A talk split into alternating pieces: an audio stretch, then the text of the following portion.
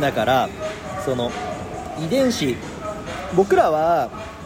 なんでこう生物として今ここに存在しているのか。で親がいて子供がいてっていう状態があるのかっていうと、まあ、全てはその遺伝子による、えーと、作用ですよ。遺伝子の結果。うん。遺伝子が遺伝子というものがその意思を持ってるわけではないんだけれども、えー、地球上の生物、えーと、植物も動物も全てがその遺伝子というものを持っていてで、えー、その遺伝子っていう、まあ、仮に遺伝子という生き物だとしよう。遺伝子という生き物がいてで彼らがまるで意思を持ってるかのようにえー、その命をつなぎたい。なので、えー、遺伝子というものをの命をつなぐために体を作り、えー、何人間だったら脳を作り体の形を作り、えー、コミュニティを作り社会を作りっていうことをまるで遺伝子が意思を持ってるかのようにしているっていうことですよ。それが植物だったら植物としての遺伝子のつなぎ方。えっと種子を残すとかあ根っこを伸ばして自分を増やそうとするとか。だから水には遺伝子はなくて水はただあるだけ。だけども、えー、生物生き物に関しては全て遺伝子っていうものがあって。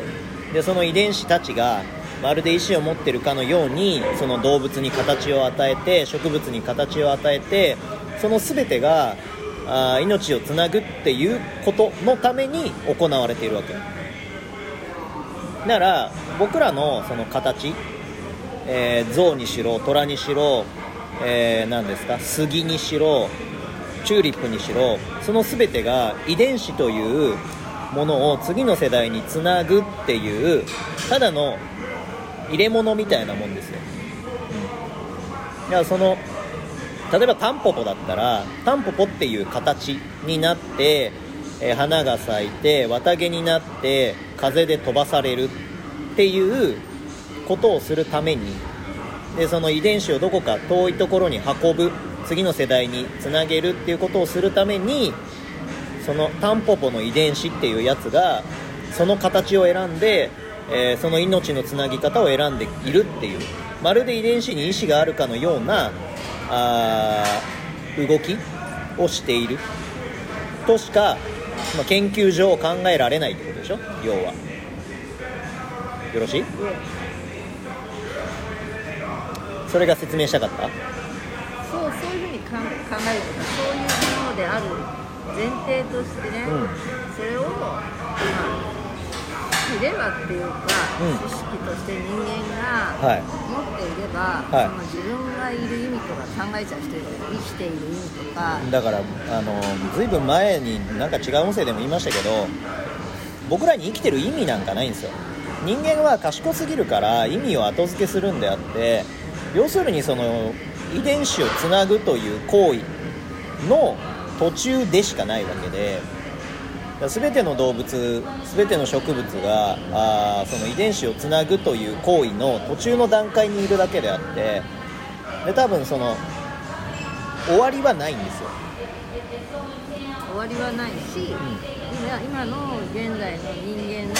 寿命とか動物としての寿命体の中では、まあ、大体が80年っていう遺伝子なんで、う。ん、取ってきた結果が。そう。だからある意味で現在の完成形だけどこれがまた何万年も経てば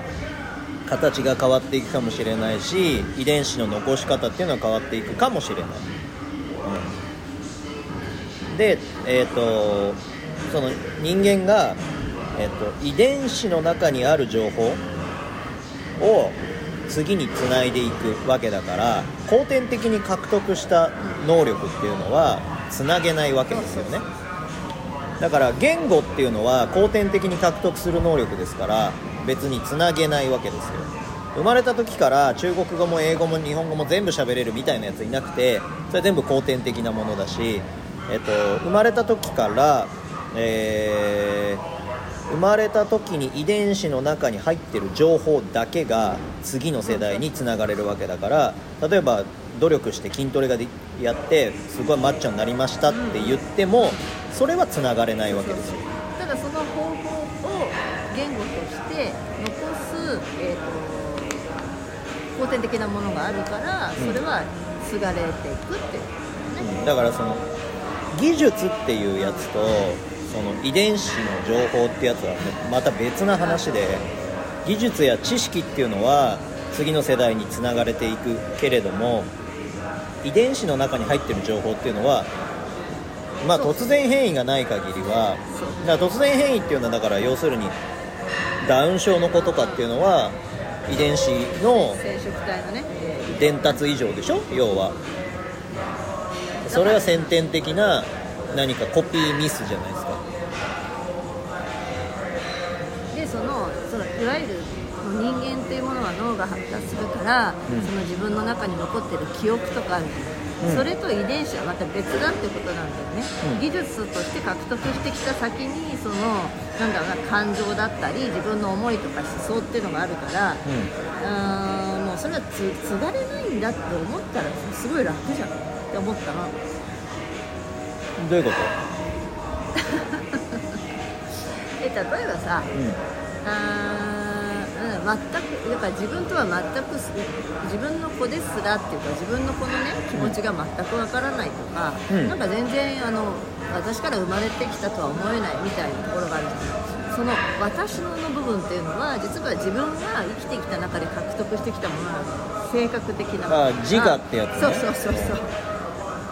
ねだから自分の子が理解できなくて苦しむ必要はないしそれはまた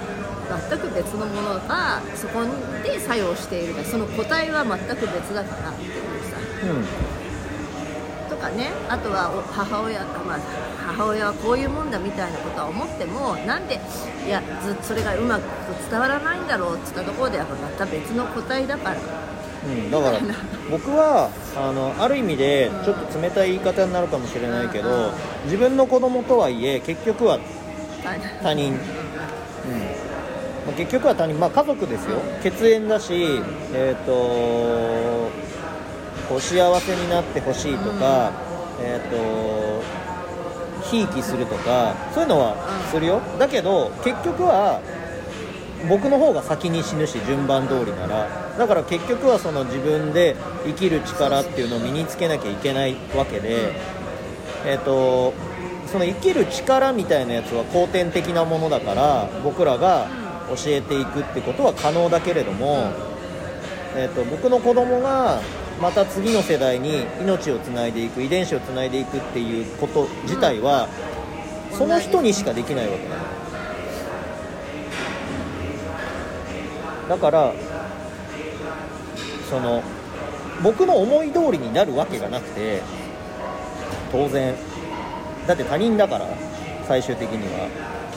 だから自分以外の人が自分の思い通りになるわけがなくて、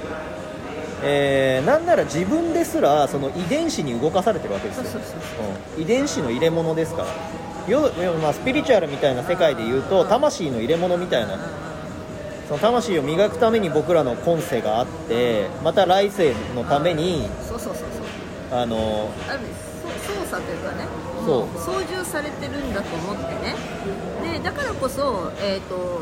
えー、と利他的に生きようとするんだと思うんだよね。利他的にななるはずがないんだよ。だって遺伝子は遺伝子のことしか考えてないんだから、うそういう意味で言ったら個体としては利己的なんだけど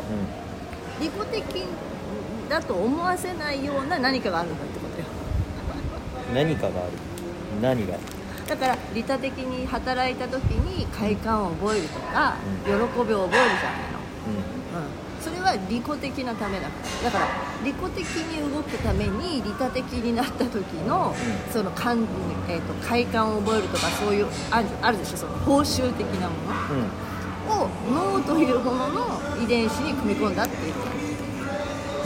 わかるかな。僕は分かりますよ。聞いてる人が分かるかどうかはうんうんうん。分からないけど僕は分かりますよ、うん、だからあくまでもその自分の中のもの感情だったりその遺伝子上なんだろう体の形とか素材とか以外のものっていうのはそ結局その遺伝子に操作された脳から支配されてるものだけだから、うん。なんか自分じゃないんだよねっていうさこの感情というものはうん。自分とは切り離すべきだと思う。うん？自分がじ自分でその感情を生み出したと思いがちじゃん。怒りにしろさ憎しみにしろさま喜びにしろ、はい。違うんだと、あはい。もうそれは 利己的にこの遺伝子を守るってつ継ぐために利己的になるために組み込まれた遺伝子で脳があるってこと。わかるかな。なんか脳は脳として発展してきてるわけじゃん。そこで遺伝子がこう変わって変わって細胞分裂みたいな感じかな。何もう困った。説明できなくて困った。っていうのをまあ今読んでる本でちえ。えょっとこれは読みながらも感じたからアウトプットしたんだけど、ええ。うんうん、うんうんだから人に利他的に生きようって言ったところでうん。無理だってことよ。うん。情熱を持ってっっても持てないわけ、うん。そこにある意味のその報酬系というなんだろうな仕組みを作んなきゃいけない。だから技術だと思う。ええ。だからはい。な何でも私は技術っていうふうに割り切った方がいいな自分に愛情がないとかさ、はいこんな能力がないとかじゃないんだよ。それは持って生まれたものじゃなくて、ええ。技術を知らないだけだと思いますそこに行き着きたい。ああそうなんですよ、親も自分の子が可愛くないだの人に愛情がないだの言われてるところでうん。それは技術がなかったって思えばいい。だから技術を得ればできるってこと。は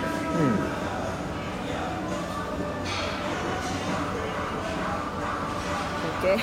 うんうんでなぜ技術が必要かって言ったらそれは遺伝子上には入っていかないんだようん。だから結局その後天的なものであるっていう前提で生きていかないとそうそうそうそう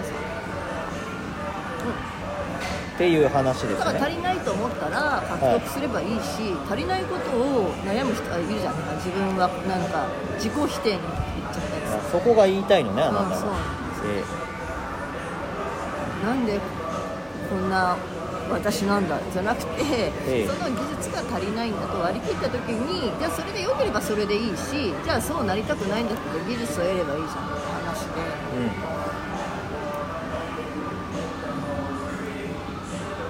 そう思った時にそれで困ってる人たちには技術を知ってる人が教えればいいんだよなと。うんはい。そうですね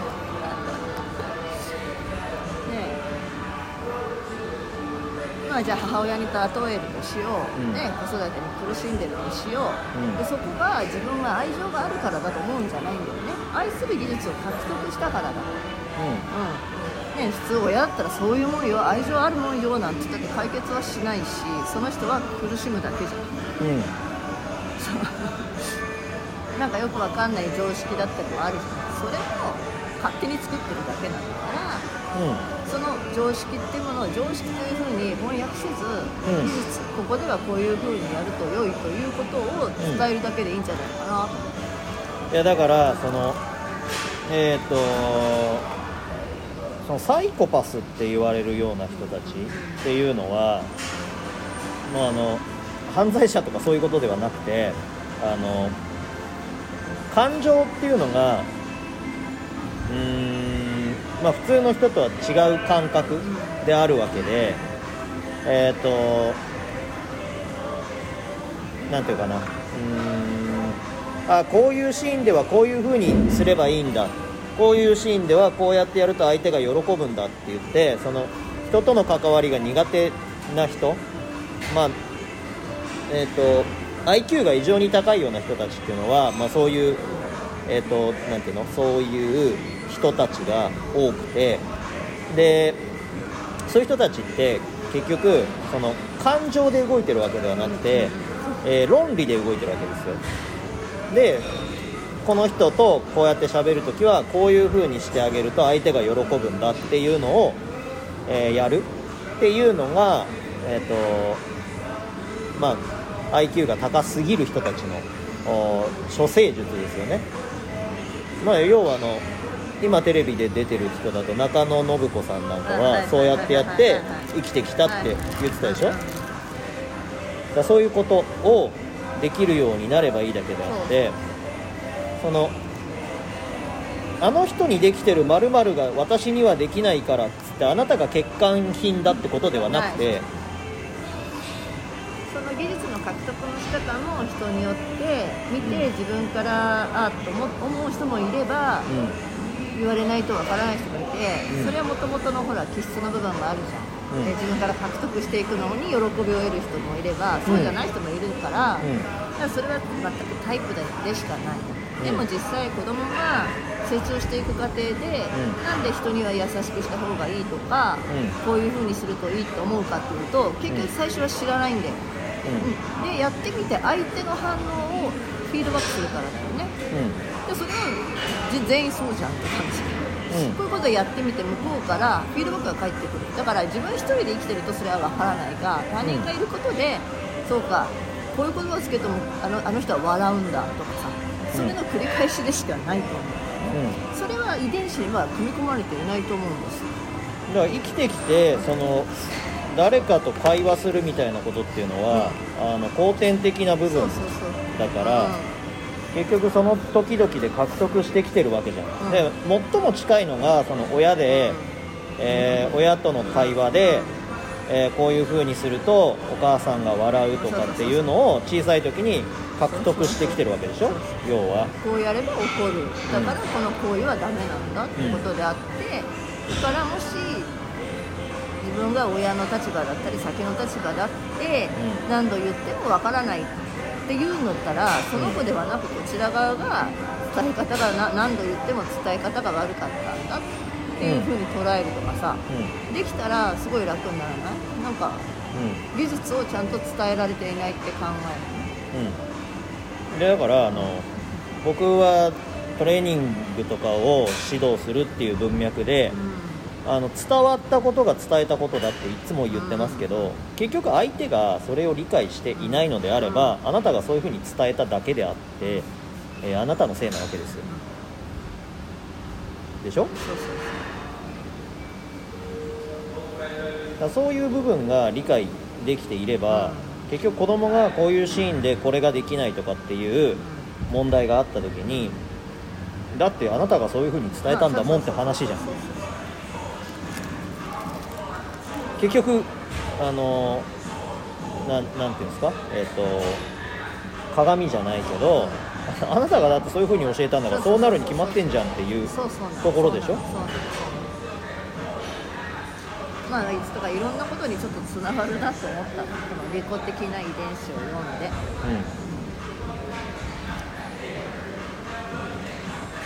以上。はい。はいどうもありがとうございました